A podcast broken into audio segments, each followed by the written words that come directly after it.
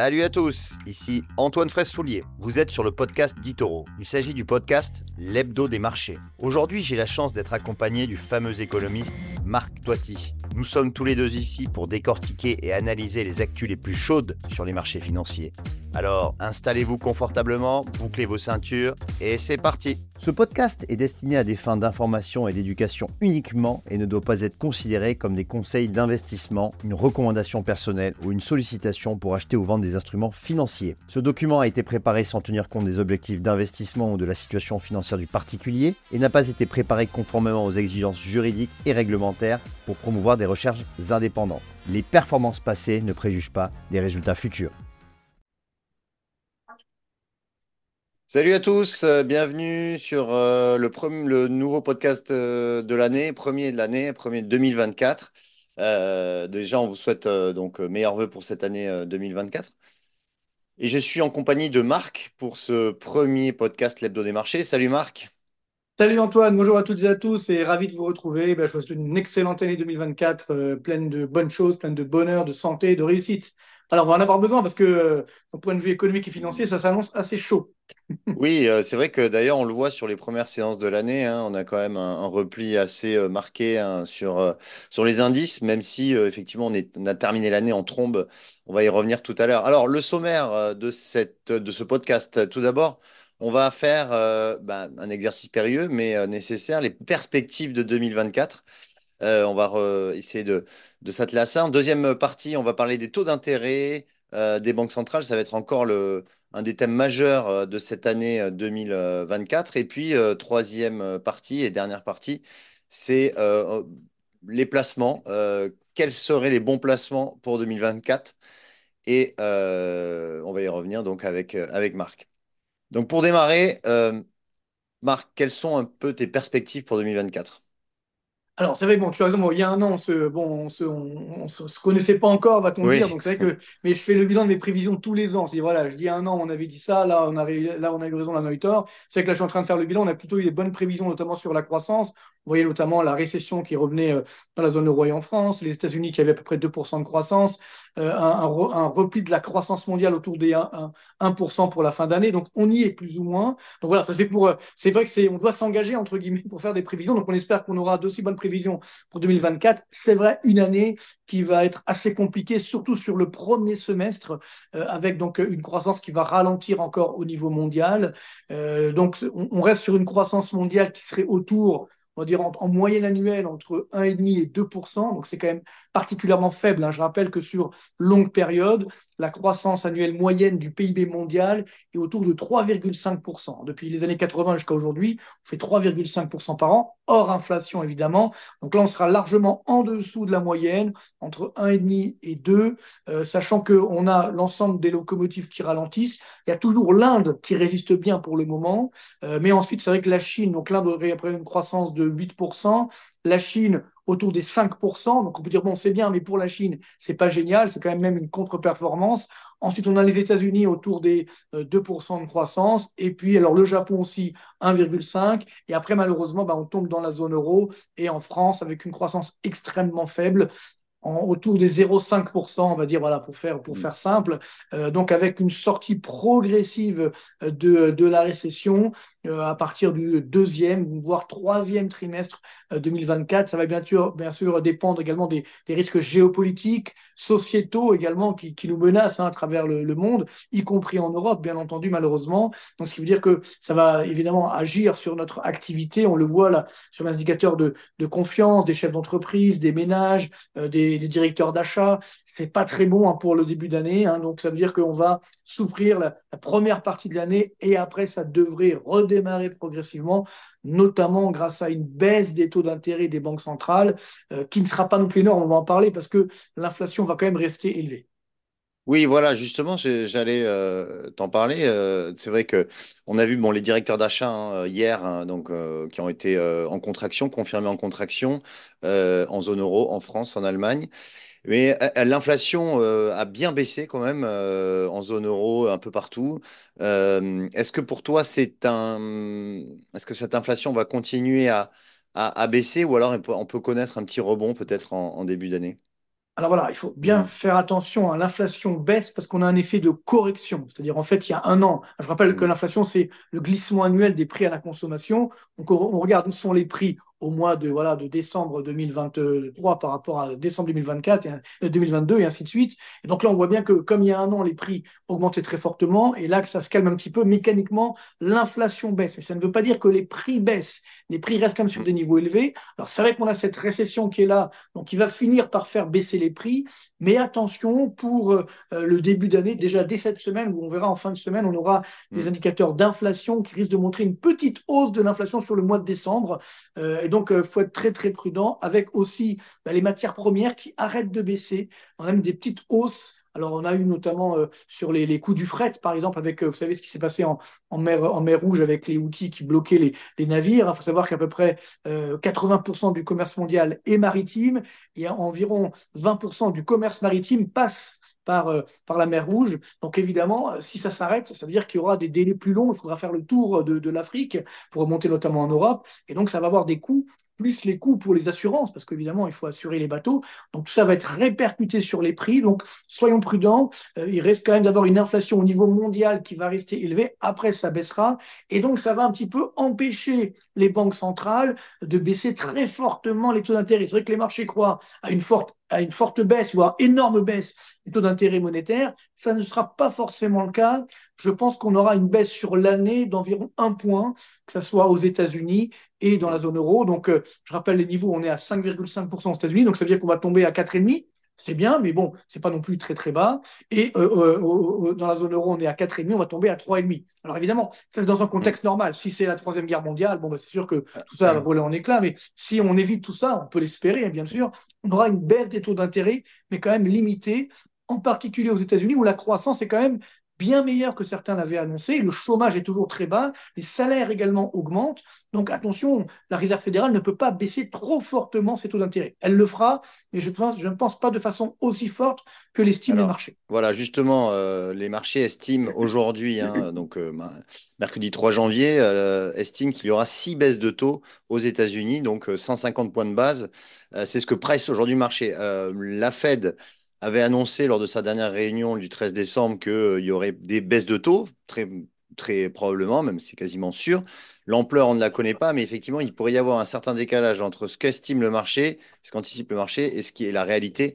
Euh, donc toi, Marc, tu es plutôt sur deux baisses de taux pour, euh, pour 2024. Euh, non, un peu plus, entre, en, plutôt 4, 4 baisses de taux de 25 centimes ou alors 2 ah, de 50. Hein, d'accord, d'accord, tu es plutôt sur 100 points de base. Je pense qu'il y a un point de baisse des taux potentiels. Okay. Alors après, ça va dépendre bien sûr de l'ampleur de, de, la récession, mmh. mais le gros problème, c'est qu'on est quand même toujours sur ce qu'on appelle la stagflation. C'est-à-dire que c'est vrai que l'inflation baisse, mais elle reste quand même élevée. Et par contre, il y a une récession qui est là, le chômage qui va avoir tendance à augmenter. Donc, il mmh. faut être également très prudent. Et puis bon, il y a la deuxième partie des taux d'intérêt, c'est-à-dire les taux d'intérêt des obligations d'État.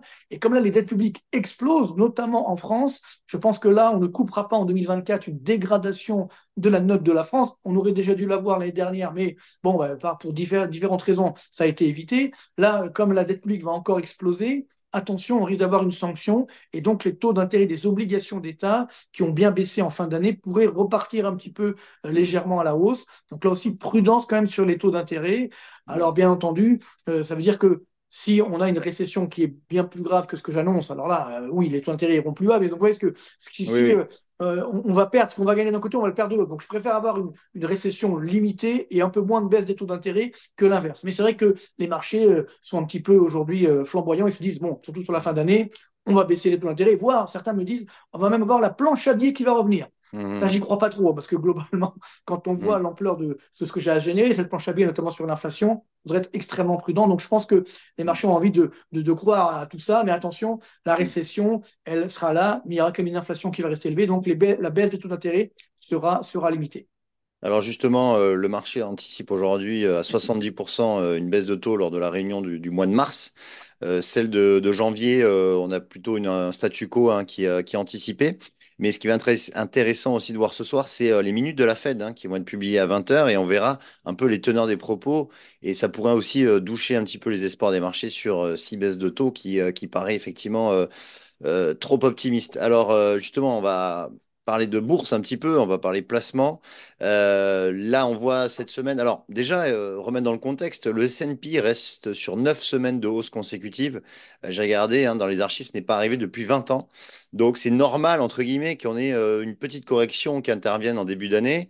elle était attendue, donc elle a mis du temps à arriver, mais là, elle semble se matérialiser. hein. Déjà, on a un CAC 40 qui perd quasi 2% sur les deux premières séances. Maintenant, est-ce que euh, justement cette correction qui, va probablement arriver, mais est-ce que ça va déboucher sur une hausse plus, plus, euh, plus marquée, enfin une correction plus marquée, pardon, ou alors on, va, est-ce que ce sera un bon point d'entrée pour ensuite repartir à la hausse et euh, revoir des, des plus historiques hein, sur les indices? Alors, encore une fois, hein, n'oublions pas que les marchés, bien sûr, ils sont euh, enthousiasmés par la baisse des taux Hmm. d'intérêt, mais ce que valorisent quand même les marchés boursiers, ça reste les profits des entreprises. Donc, si on a une récession euh, assez forte, mécaniquement, il y aura moins de profits des entreprises, ce qui veut dire qu'attention, les marchés risquent d'être déçus, même si on baisse les taux d'intérêt. hein. donc, euh, ce qui veut dire qu'on en avait parlé dans notre webinaire de fin d'année, que ce Hmm. fameux rallye de fin d'année qui a bien eu lieu Qui a eu lieu. finalement, qui avait été assez énorme, hein, euh, oui. mais néanmoins, attention, euh, les arbres ne montent pas au ciel. Donc là, on a besoin d'une respiration donc je pense que ça sera quand même le cas au moins sur l'ensemble du premier trimestre, voire un peu plus long. Et ensuite, comme au second semestre 2024, l'économie va un petit peu s'améliorer, là, les marchés pourront repartir à la hausse, mais ça va être, je pense, avec une très forte volatilité, notamment Mm. sur les risques géopolitiques. Et là, on n'a pas évidemment de prise, bien entendu. Donc les marchés vont un petit peu regarder de, près tout ce qui se passe. J'ai fait sur ma dernière vidéo YouTube notamment euh, tous les risques, entre guillemets, euh, sur 2020, euh, 2024. Il y en a pas mal, hein, il y en a au moins Mm. neuf, entre guillemets, et puis également les risques géopolitiques. Donc ça, bien entendu, on ne maîtrise pas. Donc il faut être extrêmement prudent. Et parallèlement, donc, c'est sûr que sur le long terme, les marchés restent les, les meilleurs, marchés boursiers restent les meilleurs placements. Avec l'or, il faudra en avoir un petit peu. Alors évidemment, il y a également l'immobilier. On voit que l'immobilier est en train de très fortement baisser en France. Certains me disent non, ça y est, c'est fini, la crise est déjà finie, ça va repartir à la hausse. Je pense que ça me Un paraît peu tôt, très, très un peu peu tôt. probable. Voilà, exactement. Et surtout, hein, les, les taux d'intérêt restent élevés. Et puis beaucoup Oui. de ménages maintenant, on l'a vu notamment en France, le chômage est en train d'augmenter. hein. On n'en a pas, pas parlé la semaine dernière, ou quasiment pas, parce que c'était la trêve des confiseurs. Mais c'est vrai que le chômage a continué d'augmenter très fortement donc en France euh, depuis, euh, depuis juin dernier. Donc si le chômage augmente, évidemment, les ménages ne pourront pas accéder à la propriété, même si les taux d'intérêt baissent. Donc il faut être extrêmement prudent, sachant que nous avons également euh, l'ancien et le neuf également qui souffrent. Et là, il y a des impacts économiques, parce que si le neuf souffre, ça veut dire qu'il y aura moins de euh, construction, euh, moins euh, donc de- de- d'emplois. il y a 300 000 emplois qui sont menacés. C'est énorme. hein, Si on prend uniquement le cas de la France, bien entendu. Donc, il faut être prudent. Donc, j'ai envie de dire, première partie de l'année, moi, j'ai envie de rester un petit peu en cash, entre guillemets, voir ce qui se passe. hein. Il faut être prudent. Si on a bien investi sur les marchés boursiers, prendre ses bénéfices. Mm. Et puis, ça redémarrera sur la seconde partie de l'année. Donc, oui, ça pourrait aller plus haut, mais je pense qu'on aura quand même une année euh, flat. Ça veut dire euh, avec une croissance proche de, proche de zéro, voire légèrement négative sur, euh, sur les, marchés, euh, les marchés boursiers. Ça va dépendre également, mais quand on voit cette flambée de fin d'année un petit peu dans le vide, tout ça parce qu'on voyait, euh, on, du moins on espérait cette baisse des taux d'intérêt, dès qu'on va Mm. avoir un petit peu des mauvaises surprises sur l'inflation, sur les taux d'intérêt, sur les résultats des entreprises, là, ça va être évidemment un petit peu euh, compliqué. Donc, soyons extrêmement prudents, surtout sur le premier trimestre euh, 2024. Et là, il y aura, je pense, des bonnes affaires à réaliser. Oui, euh, c'est vrai que cette hausse, euh, finalement, euh, qui a été, je le rappelle, d'à peu près de 10% sur le CAC 40, hein, euh, sur le, quatrième trimestre, euh, c'est faite euh, sans, retour, euh, sans possibilité de, d'entrée. Beaucoup de gérants sont restés sur le, sur le côté, hein, euh, n'ont pas réussi à monter dans le train. Et euh, on a fait un nouveau, des plus hauts historiques sans vraiment avoir euh, énormément de volume. Donc, euh, effectivement, euh, peut-être attendre euh, que cette correction ou cette respiration se, se produise pour ensuite revenir. On aura, de toute façon, on, on le commentera avec, avec toi, Marc. On, on aura l'occasion d'en reparler. Mais c'est vrai qu'on a un début d'année sous le signe de la prudence. Euh, donc, attention. À noter une petite, euh, petite, euh, petit point sur Apple. À noter qu'Apple a perdu 4% hier sur une note dégradation de Barclays hein, qui estime que déjà les, ventes d'iPhone 14, me semble-t-il, ou le 15, non, le 15 hein, qui est sorti, Le l'iPhone 15, le dernier, c'est le 15. le 15 euh, sont, sont très décevantes. euh, le- sont très décevantes. C'est pas de relais de croissance. Euh, Apple est- reste loin de- dans l'intelligence artificielle. Et on voit que Microsoft est en train de rattraper, notamment pour la première place de la capitalisation euh, mondiale. On est à moins de, on est à 2700 milliards pour euh, Microsoft et 2900 milliards pour Apple. Donc on, on pourrait avoir justement ce, ce basculement de, de Microsoft au, pro- au profit d'Apple. Voilà. Euh, donc voilà, une année euh, qui va être hmm. chargée. Donc heureusement, on sera, on sera ensemble, on va la vivre ensemble, bien entendu, mais il y aura beaucoup ah de volatilité, je pense. Beaucoup de volatilité, on l'a vu déjà hier. Voilà, beaucoup, je pense, de, mm. d'affaires à faire également. Hein. donc, il faudra savoir prendre euh, ses bénéfices, prendre ses pertes également, et puis pouvoir repartir sur des bases plus saines. C'est un petit peu ça l'économie. C'est pas trop bon lorsque, que ce soit d'un point de vue immobilier ou boursier, ça va trop loin à la hausse, sans contact avec le terrain, j'ai envie de dire, avec la mm. réalité économique. Donc là, on va avoir une année, je pense, 2024 de reconnexion entre euh, la bourse et les marchés et la réalité économique, va-t-on dire. Voilà, tout est dit pour cette semaine. Merci Marc. Euh, Avec plaisir. On, te retrouve dans, deux semaines. N'hésitez pas à liker, à partager euh, si cette vidéo vous a plu. Et, et euh, moi, je vous retrouve pour ma part la semaine prochaine pour un, nouveau hebdo des marchés. Salut. Salut, à très bientôt et bonne année. Et bonne année à tous. Malgré tout. Salut. Vous venez d'écouter Digest et Invest, le podcast d'Itoro. Pour plus d'informations, veuillez vous rendre sur itoro.com.